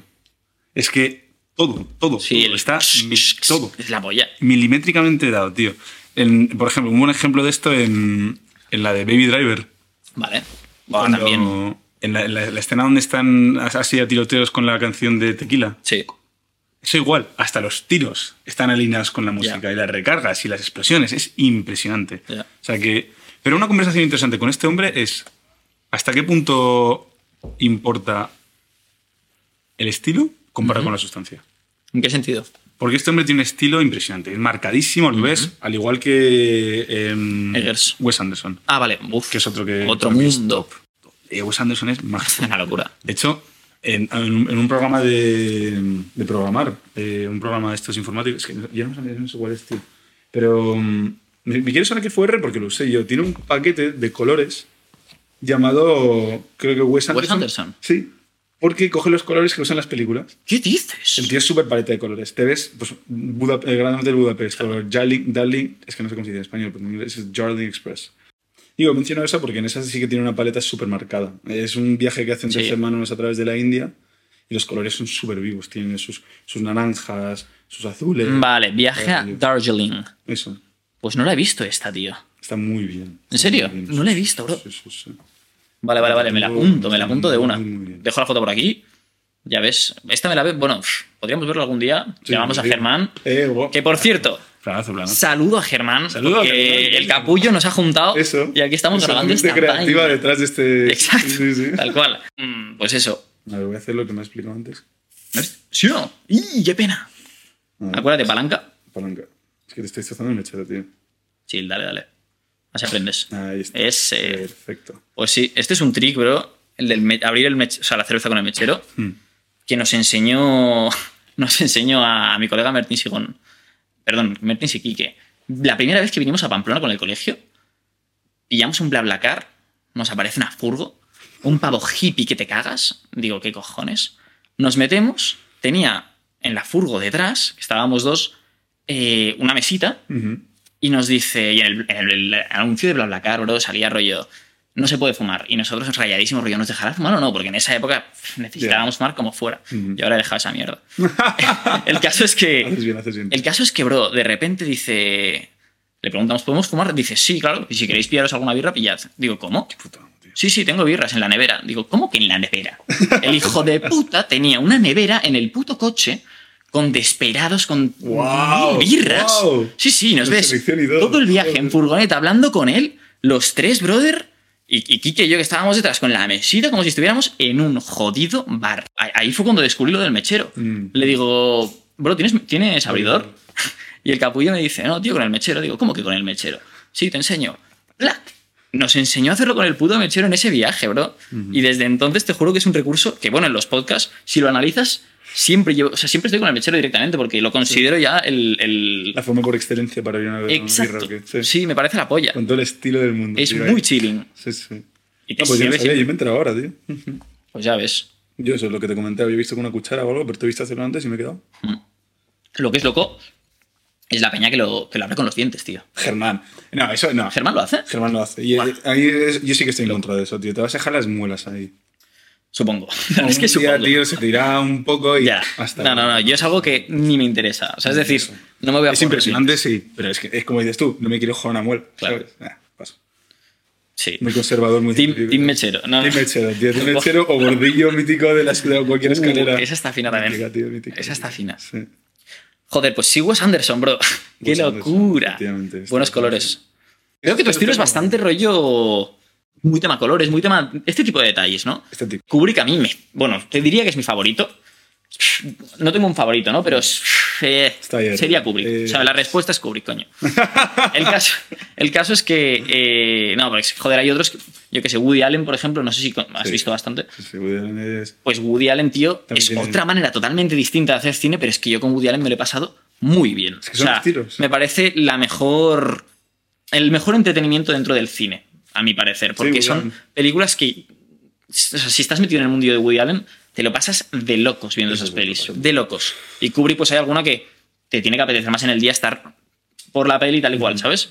El caso es que a nivel técnico, artístico, Kubrick para mí es mejor, pero pues eso, depende de lo que quiera, porque es que un Woody Allen en entretenimiento se lo recomendaría a cualquiera. Ujú. O sea, tienes pff, Match Point, por ejemplo, muy moderna, pero es que luego tienes Manhattan y Annie Hall, que son otro concepto totalmente distinto que es Peña teniendo conversaciones, Ujú. pero que es interesantísimo. Y son conversaciones precisamente del mundillo del cine, que cuando te entras en Woody Allen es cuando ya has visto algo de cine. Por tanto, entiendes esas coñas y te lo pasas de locos. Dices, qué culto era Woody Allen, por Dios. Que hacen una referencia a Ingmar Bergman, el séptimo sello. No sé si la has visto. No. Bueno, es una peli de, de culto que flipas. Sí. No, no sé. ¿Bergman no te suena? No. Director sueco. Eh, el nombre sí, pero no, no, no te sabría decir que no. Bueno, es un director más de culto, que digamos. Y, y Woody Allen hace referencias a eso, ¿sabes? Como que demuestra un conocimiento cinéfilo increíble. Sí. El uso que tiene contra- del jazz. Dios mío. ¿Te has visto Café Society? Sí, me gustó bastante. De hecho, para mí fue la última que, que me flipó de Woody Allen. Ujú. A ti te mola, ¿no? También. Sí, mucho, tío. La vi con mi padre en el cine, me pasé muy bien. Te quería preguntar acerca de la de Scoop. ¿Sabes? La de 2004 con Ah, Scarlett sí. Johansson. ¿Qué te pareció? Joder, no la recuerdo mucho, si te soy sincero. O sea, un fallo, tío. sí. O Woody Allen. mm. A ver, en su última etapa ha cometido muchos fallos. O sea, se- eh, hubo una época en que se vendió. En el sentido de que se vende a las ciudades, pero Vicky Cristina Barcelona, tal. O sea, ha hecho mucha Tiene mierda. Estatua en, en Bilbao, en- no, en Bilbao, no, en Oviedo. Normal. estatua en Oviedo. Normal. Sí, sí. Pero me refiero, son películas que bajan muchísimo la calidad. Mm. Lo que pasa es que ahí se vende y sinceramente lo que hace no es una película para el espectador, lo que hace es un anuncio. ¿Sabes? Le contra- o sea, de hecho le pagaban las ciudades, creo, creo, no estoy 100% seguro, pero, es, pero me suena que había como una especie de... No, no, a manera, no de manera corrupta, sino sim- simplemente Una subvención. Un- que sí, una subvención, lo que sea, una ayuda. Sí. Eh, porque, coño, son películas de promoción que las hace perfectamente. Yo creo que esto surge, es opinión personal, pero creo que surge de que, pues como en su momento, con películas como Manhattan precisamente, refleja lo que es Manhattan de una manera tan guapa, y tú ves Manhattan y te apetece ir, pues cogieron muchas ciudades y dijeron, eh, hay, que, hay que usar este pago para que haga lo mismo en Barcelona, en este caso, ¿no? Y hace una peli que es mucho peor, pero que a nivel anuncios la apoya. Sí. Porque sí que es verdad que la ves en el extranjero y probablemente digas, coño, vamos a Qué. España alguna vez, Sí, ¿sabes o no? Está fino. Pero, pero a nivel cinéfilo es lo que te digo. Obviamente es un bajón. Sin embargo, Caf- Café Society no está nada mal. No está nada mal. Y A mí, me- la premisa de, de la película en sí es lo que menos me gusta. Pero el resto me parece un peliculón. Ya. No, porque al final, no quiero hacer spoiler, pero mm, va de un triángulo A ver, amoroso puedes hacer bastante- spoiler, alerta spoiler, Eso. y pasáis al siguiente. Bien, perfecto. Pues eh, la película va sobre, corrígeme si me equivoco, pero mm, un joven judío en los años, pues, no sé qué será, 40, 50. Por ahí. Por ahí. Que un joven judío en Nueva York se va a trabajar, a, eh, a trabajar con su tío, que este es un representante, un manager de, o sea, un- eso, un manager, un representante de, de cine, súper exitoso y por- por- porque le gusta el mundillo. Y el tío se enamora de su secretaria y al final acaban teniendo un rollo. Y resulta que el jefe le está poniendo los cuernos a su mujer con la misma secretaria. Entonces, he ahí el triángulo amoroso. Y. No sé, el desenvuelve, el- cómo se desenvuelve la película al final. Este. Mira, me, jode porque el sentimiento de. Me jode porque lo, lo consigue bien. Ya. Consigue el, el, el- el bittersweet taste. ¿no? De. ¿Qué coño hubiera sido si me hubiera ido con esta otra persona en vez de con esta?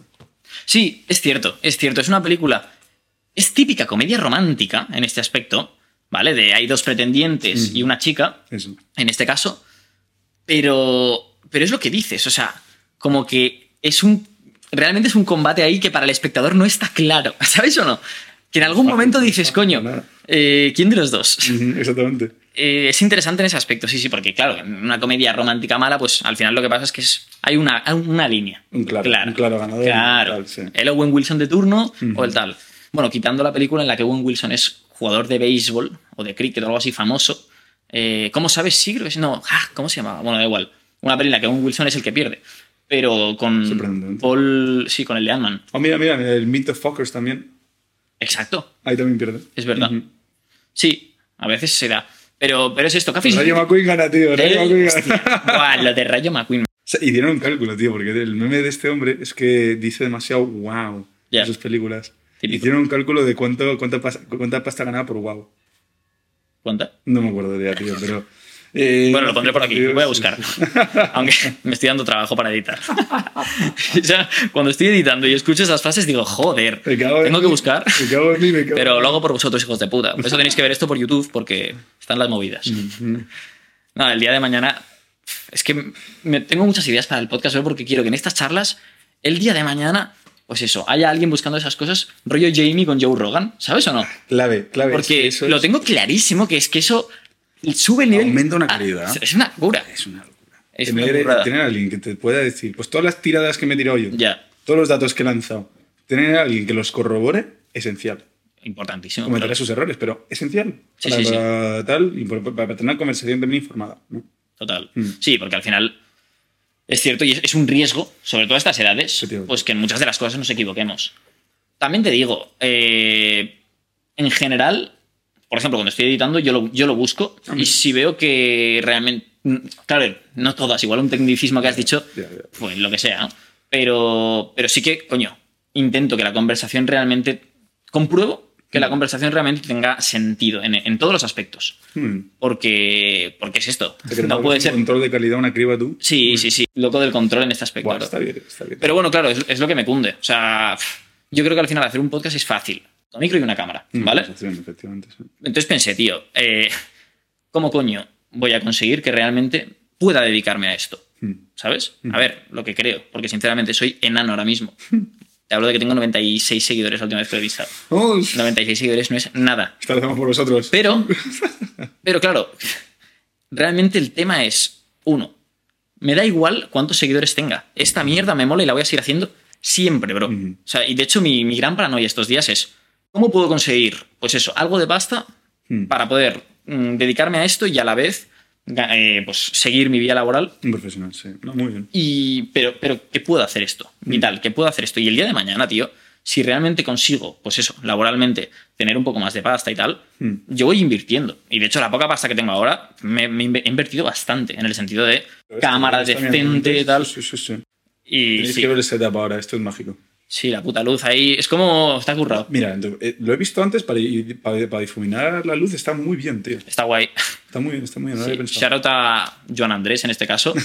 y es una cosa que me mola, bro. Tengo bastantes colegas que me están ayudando, tío. Mm, y sí, eso es clave. Son detalles. O sea, no es, obviamente no tengo a nadie, pues eso, que esté aquí pendiente de nada, ¿no? Eso, sí. Pero, eh, pues Germán ayudándome con Insta, Mm. eh, Tony con TikTok. Os dejo los enlaces ahí. Joan me dio el consejo ese de la luz. Mm. Luego ya, pues aprendí viéndolo y realmente es fácil conseguir tener iluminación buena, pero no te pararías a pensar si no supieras mínimamente cómo va, ¿no? Sí, sí, sí. El caso es que, pues eso. A nivel de producción, la calidad aumenta una barbaridad. Mm. Una barbaridad, una barbaridad. Son detalles pequeños. Coño, y si nos gusta tanto el cine, creo que es una oportunidad, para mí al menos, de hacer algo. En el sentido de mm, pues eso, editar, buena- tal, sí. tocar. Hablábamos antes de los programas de, de edición. Me has preguntado, ¿con qué editas? Bueno, en, en el caso que me preguntabas el audio. Mm. Pero en definitiva, saber, o sea, el editar vas aprendiendo cosas y dices, joder, qué interesante, ¿sabes? No, tonterías, sí, sí. Sí, es un mundillo, es un mundillo. Sí, bueno, Coño, el Final Cut es decentemente complicado, bastante extenso. Sí, creo que es fácil pillar unas bases para editar, Eso, un mínimo, eso, sí. pero que tiene mil detalles. Es una barbaridad. Deja, le deja bastante libertad al artista para crear exactamente su, su visión. Su rollo. algo tío. Eh. Yo también lo he usado para editar un par de vídeos y me- Final Cut me encanta. Ya ves. ¿Tú editas? Alguna vez sí. Yo, yo tengo vídeos que hago por casa, pues a, a un- a- a mi ex le hice un vídeo así porque se iba de la uni, en plan meme, tal. eh, tal, eh, vídeos por casa, tío. Nada más cosas mías. Yo contenido. En plan para- meme. Sí, tío, en plan meme. Da igual. Tener una imagen, pa, o introducir no sé qué meme, o no sé, que se pegue una imagen a no sé qué parte del marco mientras que va desenvolviéndose. pues, ah, tonterías, pero que sí, que da muchas herramientas al, al usuario para hacer Total. exactamente lo que quiera y me gusta mucho eso. Total. Mm. Sí, está guapo. Hoy en día realmente es un tema que me mola. Tenemos un alcance a las tecnologías eh, audiovisuales que permite que la gente, pues esto, entre coña y coña, con TikTok, Insta y tal, joder, todo el mundo ya sabe, pues eso, editar algo, ¿no? Eso, eso, Es eso. interesante. Eso para los creadores de contenido nunca lo han tenido más fácil, tío. Esta Tal es- cual. sí. Tal cual. Todo el mundo tiene un móvil y ya está. Y con eso, si, si tu contenido es bueno, ya. Tal cual. Va a ganar popularidad. Y sinceramente, iPhone hoy en día eh, tiene una cámara y otros móviles, ¿eh? Pero, verdad, realmente sí. mm, tiene una cámara de cine. O sea, Sí, es una barbaridad, tío. Hablamos de que hace, yo qué sé, 15 años. eh, yo recuerdo a mi madre tener un móvil que tenía un juego. Un juego. Hace nada, bro. O sea, realmente hace nada. Pues eso, que con ese juego yo pasaba horas. Es que es eso. sí, sí, sí, horas. Y ahora, brother, tenemos el App Store, bueno, el Play Store, lo que sea. Tú entras, bro, y tienes mil y una mierdas. O sea, demasiado para elegir. Ese es el puto problema. demasiado, y dices, y, y lo peor de todo es que aún habiendo demasiado, como que te cansas antes de. O sea, es decir, no te conformas solo con el. No nos hacemos, No tienes un juego sí. favorito, ¿sabes? Esa es la palabra. No nos saciamos. Estamos ya en constante búsqueda de más, más, más. Mm. Que por otro lado es bueno, porque fomenta, pues eso, que la gente haga mierdas continuas, ¿no? Pero si analizas lo que ha avanzado el ser humano en estos últimos años, es loquísimo. Es loquísimo. Es loquísimo. El- es que. O sea, el día de mañana se estudiará, bro. Se estudiará El como la. que estamos viviendo ahora. Es muy loco. En cada, cin- cada cinco años hay un cambio radical. Ya tocando otros planetas, tal. Joder. el, el internet, tío, ha sido de verdad. Mira, si quieres, ahora podemos pasar una buena transición para hablar sobre el universo. Es lo que te iba a decir. Estamos compenetrados. Ya ves. Pues el, el internet ha sido un paso necesario y mm, Sí, vital. vital para conseguir una Avanza. sociedad, para, para conseguir avanzar, exactamente. Obvio. Para todo, todo, todo, todo, todo, todo. Y es que ahora puedes contactar con una persona que esté al otro puto lado del mundo en, en segundos. Tal cual. En segundos, tío. Ahora tienes un contacto, o sea, una comunicación mundial. Exactamente. Mundial. Nuestro- y E- luego, e solo instantánea. O sea, es decir, ya la información que podemos llegar a tener. Ahora- Antes hablábamos del Neuralink, que es algo que quería comentar. Tú imagínate que no te tengas que aprender nada. Lo tengas todo conectado a tu cerebro. Pero eso tiene su bueno y su malo, ¿eh? joder, es un poco robótico ya. ¿Sabes Ya, no? eh, eh, a mí mm, me echa para atrás. Puede que Sí. sea porque somos... Yo en ese aspecto, o sea, mira, para curar mm, cosas te lo compro. Mm. Pero sinceramente, ahora mismo, claro, es que pff, volvemos a lo de antes. Al final, esto es evolución. Estamos en un periodo de evolución. Y eso implica que en unos años igual ha cambiado, o sea, mm, radicalmente nuestra manera de comportarnos. Y no nos hemos dado cuenta. Eh, teniendo eso en cuenta, yo ahora afirmo que lo que quiero es, o sea, las tecnologías hasta ahora me cunden, pero no llegaría a tocarme la cabeza a no ser, repito, que tuviera enfermedad, movidas así, y fuera la única manera de curarme. Pero, pero para mejorar ciertas cosas así porque sí, Mm. de primeras me da mucho palo que me metan algo así, Mm. ¿sabes o no? Mm. Lo que pasa es que la peña en 50, 60 años es probable que en dos, eso, dos generaciones lo vean muy normal, Mm. porque empiece a pasar tal y Sí, cual, sí, que así es como evoluciona la sociedad, ¿no? Y me imagino que nosotros seremos los típicos abuelos, Eso, eso. eso. como ahora están con internet, que dicen, joder, esta peña está pinzadísima. Sí, sí, sí. Se están metiendo movidas continuamente. Yo quiero estar en mi puto huerto porque al final me he dado cuenta de que Eso, estoy eso, eso. Es loquísimo, bro, qué El paranoia. a, a lo nuevo. Al cambio. A ver, es que, joder. Nos va a pasar, ¿eh? Sí, pasar, porque yo creo que hemos vivido las. A mí me pasa con TikTok, tío. Por ejemplo. Yo no- por ejemplo. Y a mí me pasa, aparte de con TikTok, quitando el hecho de que me he introducido para colgar, pero no me quiero enganchar a esa mierda. O sea, no lo uso como usuario, la verdad. ¿Lo usas desde tu móvil? Lo tengo en mi móvil, pero Bórratelo. lo dicho. Ya. Pero bórratelo No. ya. Instálatelo en, otro, en, un móvil que no estés usando tú.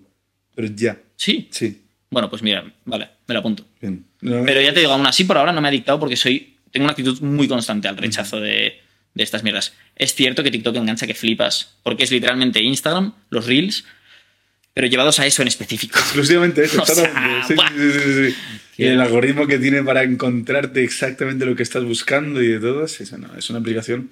Pero es una aplicación al final de adquisición de datos. Ya. Pero que- y no lo intentan esconder por ninguna parte, que es lo peor. Solo que la gente no se lee los términos de uso. No te puede decir ninguno tal, pero eso, escuchando, leyendo un par de artículos tal, es súper invasivo. Súper invasivo. Tú cuando le das a aceptar a tal, ya no solo le das a aceptar a que tenga acceso a guardar los vídeos que grabas en TikTok dentro de, dentro de tu, tu móvil, lo cual le deja mirar el resto de los vídeos. Le das acceso a todo. A todo. Buah, qué a tus contactos, a tus conversaciones, a otras aplicaciones que ni estén usando TikTok, en el ordenador, a absolutamente todo. Joder. Es súper invasivo, súper invasivo. Y luego cuando borras una aplicación de estas, ¿sabes si siguen teniendo ese permiso o si ya se les ha terminado al menos? No te sabría decir. No te sabría- es- Ahí es meterse en la política de privacidad y uso de TikTok y bajar Hombre, como buen estudiante de Derecho tendría que mirarlo. Voy a intentar para el próximo podcast, Ignacio, cuando escuches esto editando, que sepas que busca esta mierda. Míratelo, porque Pues es acojonante. sí, no, a ver, es que joder, roza un poco lo inmoral, la verdad. Pero, claro, es que hay el puto problema. Nosotros somos los que damos el acceso, ¿sabes o no? Habría que interiorizarle a la gente lo problemático que puede llegar a ser eso, pero, pero es jodido. Bueno, están saliendo documentales. El dilema de las redes se hizo súper viral, no sé si lo has visto en, en España. No, no lo voy a ver. Bueno, analiza un poco el- los contras de a dónde está llegando la tecnología, ¿no? El dilema de las redes. Efectivamente. Y pff, la verdad es que me impresionó porque lo, lo plasmaron bastante bien, pero es cierto que pff, es que es complicado alejarse hoy en día. Porque, tío, Complicado es poco. el mundo se mueve ahí, sinceramente. Sí, sí, O sea, mm, yo que sé, puedes tomar medidas. Por ejemplo, no entrar en TikTok, ¿no? Pero algún tipo de comunicación. WhatsApp, sinceramente, también es una droga, ¿sabes o no? Porque, es- y sobre todo ya- cuando ya te acostumbras a estar con el móvil, Mm. ya entras hasta en WhatsApp de manera inconsciente. Entonces, el puto problema es el enganche al móvil, yo creo. Sí. Que estas aplicaciones lo generan, por supuesto.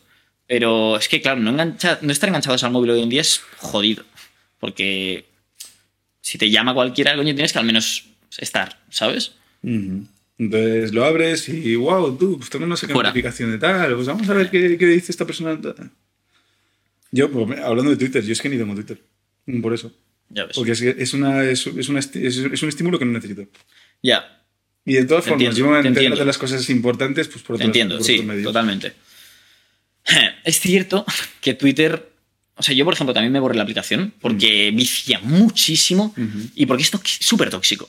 O sea, que a ver, todas lo son, pero. Eso, exactamente, todos lo son. Pero Twitter es especialmente tóxico, creo yo. Porque al final es una criba, bro. Es una criba. Que tiene su gracia, pero no sé. Pues te metes a un... No cunde, no cunde estar luego la- la- la- los comentarios, que es un, son- tienes como 40.000 comentarios, que es una conversación en continuo, la gente insultándose pues, por diferencias de no sé qué. Y luego, va, no sé. Mira, una aplicación que me gusta mucho para... Yo, no sé si es un sustituto a Twitter viable, pero que a mí me proporciona el nivel de estímulo intelectual, digamos, que me parece bien, Reddit. Mm, vale. A mí me gusta mucho, tío, sí, sí. ¿En qué consiste exactamente? Porque yo, o sea, sé que es crear, obviamente, el foros que digamos sobre conversaciones en concreto, ¿no? Mm. Pero nunca me he llegado a enganchar Mm. eh, demasiado. En Mm. cambio, Tony, mi compi de piso, eh, está bastante enganchado a Reddit y siempre me ha dicho, métete porque es una de esto que te encantaría, ¿no? Pero creo que si me meto me va a enganchar, como volvemos a lo de antes. Y, joder, no quiero perder el puto tiempo, porque es, es cierto, tío, que te apalancan, bro. O sea, al Mm. final puedes pasarte lo mejor o peor. Mm. Pero estar en constante atención a mierdas externas, porque al final son precisamente eso, redes sociales. Estás todo el rato socializando y si no, hablando con alguien, socializando en el sentido de interesándote por el puto mundo. Por X, sí. Joder, no puedes estar todo el día así, porque ¿qué hay de ti, cabrón? Que No estás está con el puto móvil todo el día, haz Está la algo. realidad. Entonces, teniendo eso en cuenta, puede que Reddit me cunda, pero es que mm, cuanto más alejado de esos vicios esté, mejor, ¿sabes o no? Sí, sí, sí. sí. Es como la Play también. Cuando, mm, no sé si has tenido enganchada la No Play. menciono los videojuegos, tío. Hoy rompí una viciada, tío. Buah. ¿A qué? Estoy jugando. Ah, al Tienes la Play en. Pamplona, qué cabrón. De Xbox, pero sí. Vale. Yo soy más de, de Xbox, lo siento, tío. Aquí en España todo el mundo tiene la. Se ha puesto de moda la Xbox ahora, ¿eh? Por esto. Sí, ¿tú crees? Sí, sí, sí. Yo, yo, sí, yo, yo, yo quería comprar la Play 4, pero yo cuando me compré mi consola, todos mis amigos tenían Xbox. O sea que dije, mira, yo es que voy a pillar una consola más que otra cosa para jugar con mis amigos. Ya. O sea que me pillo lo que tiene todo el mundo y ya está. Pero. mm, Y luego, no sé, tío, la, la Xbox me gusta, la interfaz, tal, porque luego mi compañero de piso también tiene la Play 4 y a nivel de interfaz me gusta. Ujú. Más la, la Xbox. Me parece más limpio y tal. Pero Están bueno, jugando bien, ¿eh? Los Xbox. Ya te digo, yo creo que están conquistando un poquito el terreno, porque en España, al menos en España, eh, la Xbox no se usaba hace 10 Mm. Para años nada, ¿eh? a nivel social, nada. Para nada, para nada. Y yo ahora, bro, veo que mi primo pequeño ya usa la Xbox. Y es un viciado que flipas, y sus colegas también y tal, o sea que probablemente la Xbox esté ganando terreno. Pero, pero sí. ¿Qué juegos te han viciado? el, que he estado jugando hoy, he estado jugando al Outer Wilds. Ni idea, a ver. Este es uno de exploración. Eh, mira, hace, un, hace tiempo que no juego un juego que, que me haya sumergido tanto como este. Vale. Porque de verdad, desde el momento que empiezas, no te dice nada. A no confundirse Mm, con el vale. Outer Worlds, que tiene un concepto bastante parecido de explorar planetas. Ok. Es, es- que el concepto es igual, es explorar planetas. Y. mm, Pues este juego te lanza. Te mete, te mete en la acción directamente. Te despiertas y te dice, te dice tres cositas. Lo único que te dice es necesitas los códigos para, para salir de este planeta con tu nave y luego te deja explorar todo lo que quieras. Ya ves. Y es un juego es, eh, con, con- el concepto de loop, ¿no? Donde, es? eh, de repetición. Mm, Porque cada X tiempo mueres. Vale, pero es arcade. No es arcade. Porque se queda grabado tu, todo el progreso que has hecho en el ordenador de tu nave. Vale. pero mueres. Entonces te preguntas por qué. Porque no te da ninguna explicación el juego. Guala. Pues una vez te mueres, pues porque eres un gilipollas y te chocas con un planeta con tu nave y hasta luego. Pero otra vez, a mí que me está pasando, cuando estás explorando más los mundos, cuando estás por debajo de tierra, te mueres y no sabes por qué. Pero esta tarde me he dado cuenta de que es porque el Sol en tu galaxia sufre una supernova. Se convierte en una supernova y explota. Entonces mueres y vuelves a empezar desde el punto donde, donde empezaste el juego. Solo con los códigos, o sea que puedes ir directamente. Y muchos de los mundos, pues, juegan con eso. Tienes tiempo limitado para explorar todo lo que necesitas explorar en este mundo.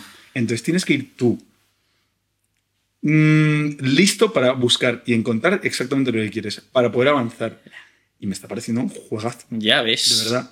Y luego, a nivel de mecánicas, no creo que haya jugado un juego con el concepto de la gravedad mejor. Porque tú sentido? puedes.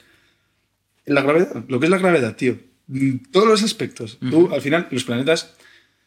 Creo que no. La, la gravedad que, que, que muestran algunos no es tan verídica como podría tener un tamaño, eh, un planeta con la escala que tienen. Vale. El mundo en el que empiezas, por ejemplo, la gravedad es que tienes un contador cuando te pones el traje de espacial que dice gravedad 1 por algo. Algunos planetas será 0 con algo y otros planetas será 7. Ya. O sea que no puedes ni saltar. Y luego, cu- cuando te vas acercando, pues la aceleración con la nave es mucho mayor y a estos, a estos otros con menos masa, mucho menor. O sea que digo, eh, la- a, a escala no creo que la gravedad sea tanto, pero teniéndose en cuenta, si no tienes el, número de átomos que hagan que la gravedad sea tan eficaz, lo que es la mecánica de- del juego de, las- de- de la gravedad es impresionante. Ya ves. Y mm, para, para, para, para todo. en concreto. es que me estoy imaginando ahora, hay un mundo que es, que es una especie de tormenta constante, Ajá. bajas por debajo de las nubes y es agua. Y es agua, es, es, es un, mundo- es, un planeta de... de- es un, es un océano. Ya ves. Y tú intentas, pues, ir, tú, te marcas tu trayectoria a otro planeta y tienes que tener en cuenta la atracción que tienen los otros planetas a ti, porque si no te estrellas. O mientras que te vas acercando, pues no puedes sobrecalcular porque si no aterrizaje te vas a pasar. O todo. Ya ves. A nivel de mecánica es precioso. Total. Muy bien. Y aprovechando esto, vamos a entrar ahora sí, Ahora sí. profundamente, Profundamente. en el universo. Me mola porque hemos hecho varios incisos. o sea, es decir, yo creo que el oyente ahora mismo está rollo, joder, por ¿Cuánto- fin entran en el universo. ¿Cuándo coño se a poner? Eh, esto? sí, es un tema en el que, que teníamos que entrar, bro, porque eres un apasionado. La verdad es que. Y se nota porque es esto. Hablando de un videojuego ya derivas un poquito en eso, ¿no? Mm. ¿Qué es lo que te mola más del, del- del universo? Todo es que. Pregunta jodida. Es que tal cual, sí, sí. Mm, ¿Qué, ¿Qué es lo que me mola más? Mira, te voy a decir lo que me mola más. Todo está compuesto por lo mismo. Claro. Vale, ini- inicio del podcast, química, la materia. Y todo está compuesto por sense. lo mismo. A nivel químico, tío. Es que. mm, ¿Cómo coño podemos.? A mí esto yo, yo lo aprendí en, creo que segundo de carrera o algo, que nos explicaron un poco cómo sabemos la composición de las diferentes estrellas. Y esto es mirando la, la- la lu- la luz que emite. Porque ciertos átomos em- emiten cierta luz, digamos, Vale. y otros no. Eh, meterme en la, profundidad de lo que es eso es un poco... Digo, si quieres me meto, pero creo que es un poco... Entra. ¿Me meto? Entra de una. Bueno, pues el, el peso atómico del átomo depende de los protones y neutrones que tenga el núcleo. Entonces, eso influye en las atracciones a las que puede tener los electrones. Es que... mm, Es que es técnico de pelotas. es que cabrón, brother. es, es que es- sí, sí. Pero bueno, lo que tienes que saber es En que cristiano, más o menos. en función del peso de los átomos, porque todos los átomos tienen, todos los elementos tienen un peso distinto, no te va a pesar lo mismo el helio que el nitrógeno. Aunque sea por un, un- un protón. Ok. Porque eh, por eso se diferencian. Y de hecho, es que me puedo meter, tío, al final, la química está en todo. Tío, iba a hablar sobre la energía solar y el nuclear y todo, pero bueno. Me flipa el hecho de que todo esté hecho de lo mismo. Ya ves. Todo esté hecho de lo mismo, entonces Es que es una locura, la verdad. se puede explorar bastante desde donde estamos, Ya. por la, la luz que emite. Otra cosa que hemos, hemos sido capaces de encontrar el centro del universo. Y tú te piensas, un centro. Si el universo es mucho. Hemos sido capaces de encontrar el centro. ¿Sí? ¿Del Hemos- centro? El centro. De Yo, la pensé- yo pensaba que no. Tú te pones a mirar la dirección en la que van los planetas, porque todos los planetas están en movimiento, la- la- las, las galaxias, Pero si no sabemos hasta dónde llega el universo ahora mismo. porque no, la, luz que está al otro lado. Y eso no, es, eso no es verdad exactamente, porque hay una cosa que se llama la radiación de fondo, Vale. que delimita más o menos el- el- la escala del universo. El espacio es, es infinito.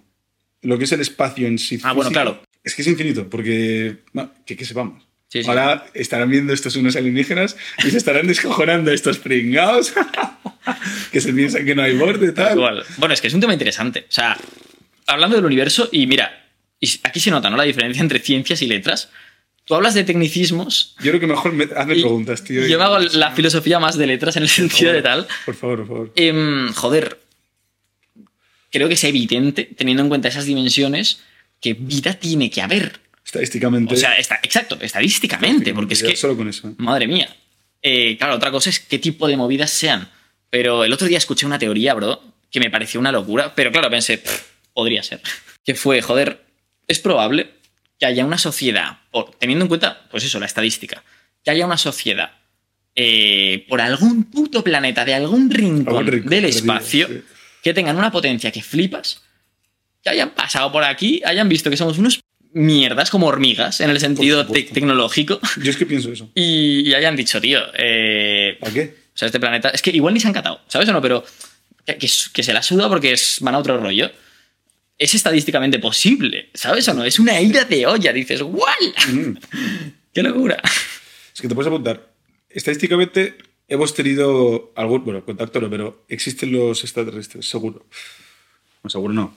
¿Por qué no? No hemos tenido contacto, pero entonces no lo podemos demostrar, pero est- estadísticamente es muy probable que no existan, digamos. Y, y con extraterrestres, obviamente, no nos, es que es esto, ¿no? No nos referimos a criaturitas míticas de las películas, sino a vida más allá, ¿no? Vida más allá. No, bueno, yo también aquí soy más partidario de los fundamentos de la, de la vida tienen que empezar alguna parte. O sea Vale. que yo cuando hablo sobre vida extraterrestre también cuento, como dices tú, la- la- los microbios. Claro, obviamente. Porque eso es un milagro. Que es un milagro, que se dé las condiciones perfectas, que el planeta esté suficientemente alejado de la- de- del Sol, bueno, del Sol, de, de su estrella principal en ese sistema, para que no hierva el agua, pero esté lo suficientemente cerca, para, para que, que no se coge el agua, pero esté lo suficientemente cerca para que no hierva. Ya, es que es una idea de olla. Y luego que en la superficie tenga agua, tenga todos los, el- el- el- los elementos necesarios para producir una serie de células, moléculas, no células, moléculas autorreplicantes, que luego den pie a esta conversación, por eso me flipa, tío. Es una locura. Por eso me puto flipa. Sí, sí, y es por eso por lo que, sinceramente, yo creo que hay- tiene que existir un Dios. Así te lo digo. O sea, es un tema que. eso ya ahí, uy, uy. Y con Dios, claro. Yo con Dios me refiero a un creador. Vale. En el sentido de que es que todo esto no puede ser casualidad, Ujú. ¿sabes? O sea, no, no puede ser que de repente surjamos nosotros de la nada, ¿sabes o no? Ujú. Porque al final, yo qué sé, es que hay mil teorías. de la materia, hay sí. mil teorías, exacto, hay mil teorías que pueden surgir a raíz de esto, pero el tema es que hay un puto inicio, básicamente. Y sea lo que sea, eso es Dios. Partamos de esa base. Teniendo... Mira, pues no, no partimos de esa base. Yo ahí A ver. Me, gusta, me gustaría hacer un pequeño inciso. Venga. Nosotros como seres humanos, como seres limitados con comienzo y fin, no somos capaces de comprender exactamente lo que es el infinito. Ya en este cuarto, ahí a la audiencia lo digo, te lo digo a ti, ¿me puedes contar el número de, de palos que tienes a... Ni de coña. Y es un número limitado. Ahora ponte a contar todo. Eh, digo todo. Ahora ponte a imaginarte lo que es el infinito, lo que es el universo. Ya, sí, que sí, que sí. Una escala. Que No- nuestra no- inteligencia no llega, No se escapa. Entonces, obviamente. Nosotros suponemos que hay un principio, pero puede que no lo haga. No, no, puede, puede- puede que no lo haya. Suponemos que hay un principio, pero porque para nosotros nuestra vida limitada. No, pero a ver, o sea, es- pero es que un principio es. Digo, es lógica que tiene que haber un principio, en el sentido de que O puede que haya existido siempre. el concepto de siempre. Un concepto siempre ahí. Es que. Eso es lo que, lo que decíamos del tiempo, ¿no? Hay que- sí. Claro, bueno, El concepto es siempre el. El pasaje del tiempo. Mucha- eh, dentro de la comunidad. o sea, es decir, tío. Tío, eh, lo que decías tú, la vida humana Mm. es un milagro. Porque es matemáticamente imposible que, que literalmente estemos así, gozándonos unas birras tranquilamente con un micro, no sé qué, tal y cual, ¿sabes? Quitándonos ya de, de temas más técnicos. La realidad en sí es una idea de olla. Mm. Eh, que sí, que podemos entrar en el tema. Claro, no- para nosotros, por nuestra inteligencia, da igual, pero realmente, eh, matemáticamente, es muy loco. Tiene que haber un creador, bro. O sea, alguien tiene que haber pensado esto. Porque son demasiadas casualidades. O sea, yo, yo soy cristiano, ¿eh? Y eso de, de- de lo que es la fe lo que más me raya. El comienzo de todo. Soy cristiano y científico. Sé que puede ser un poco como contradictorio, pero bueno. No, no, no. Hay, joder, hay muchos científicos que son supuesto, cristianos, coño. sí, sí. Yo Pero- soy cristiano también. Lo que pasa es que sí que es verdad. O sea, mis dudas, por ejemplo. De hecho, mira, creo que soy lo contrario en esto, bro. Hmm. Yo creo que. Creo que hay un Dios precisamente por lo contrario que tú. Mm, Sin embargo, lo que me raya son temas más mm, llevados a lo humano, Mm. en el sentido de eh, cómo hay que mm, interactuar con ese Dios. O sea, es decir, si realmente tenemos claro, eh, pues eso, qué es lo que Dios quiere. ¿Por qué? Porque hay una institución que es la Iglesia, que sí que la crea Jesucristo. Yo a eso llego, la verdad. Jesucristo es un personaje que existió y está más demostrado que Julio César. Eh, me lo creo. Entonces, teniendo eso en cuenta, mis dudas son a raíz de pues, que han pasado 2022 años desde eso y que el ser humano, bro, es un, es un ser errante, en el sentido de que siempre la cagamos en muchas cosas históricas. De- y la Iglesia la ha cagado, por ejemplo. Teniendo en cuenta eso, y ojo, he de decir que yo creo que la Iglesia hace una labor importante, eh, o sea, buena, en cierto modo. Luego habrá, habrá- cagadas y tal, Es pero, que el matiz, meternos este, todo tiene matices. Pero sí. pero exacto. Mm, las decisiones más dogmáticas, o sea, yo qué sé, ir a misa un domingo. Joder, no sé si a Dios le importaría tanto, o sea, Mm. porque estoy evolucionando demasiado. Entonces, son más mm, cosas concretas. Mm. A raíz de eso, pues me rayo y digo, joder, eh, ¿cómo interpreto lo que Dios quiere? Es liado. Mm. ¿A quién me creo? ¿O qué me creo? ¿Lo que me conviene, lo que no? Y luego tú también puedes pensar, la gente que escribió la Biblia son personas. Como dices Ese tú. es el tema. Son- que igual son- se equivocaron, que están tomando es- apuntes, ¿Sabes qué es eso? Y a veces Digo, a posteriori. divina, ¿no? Vale, pero al final es una persona la que lo escribe, Total. ¿no? Pero bueno, tío, que. Uf. Eh, rayadas. ¿no? Ya. entramos, entramos. Vale, espera. Voy a aprovechar y voy a reiniciar la cámara.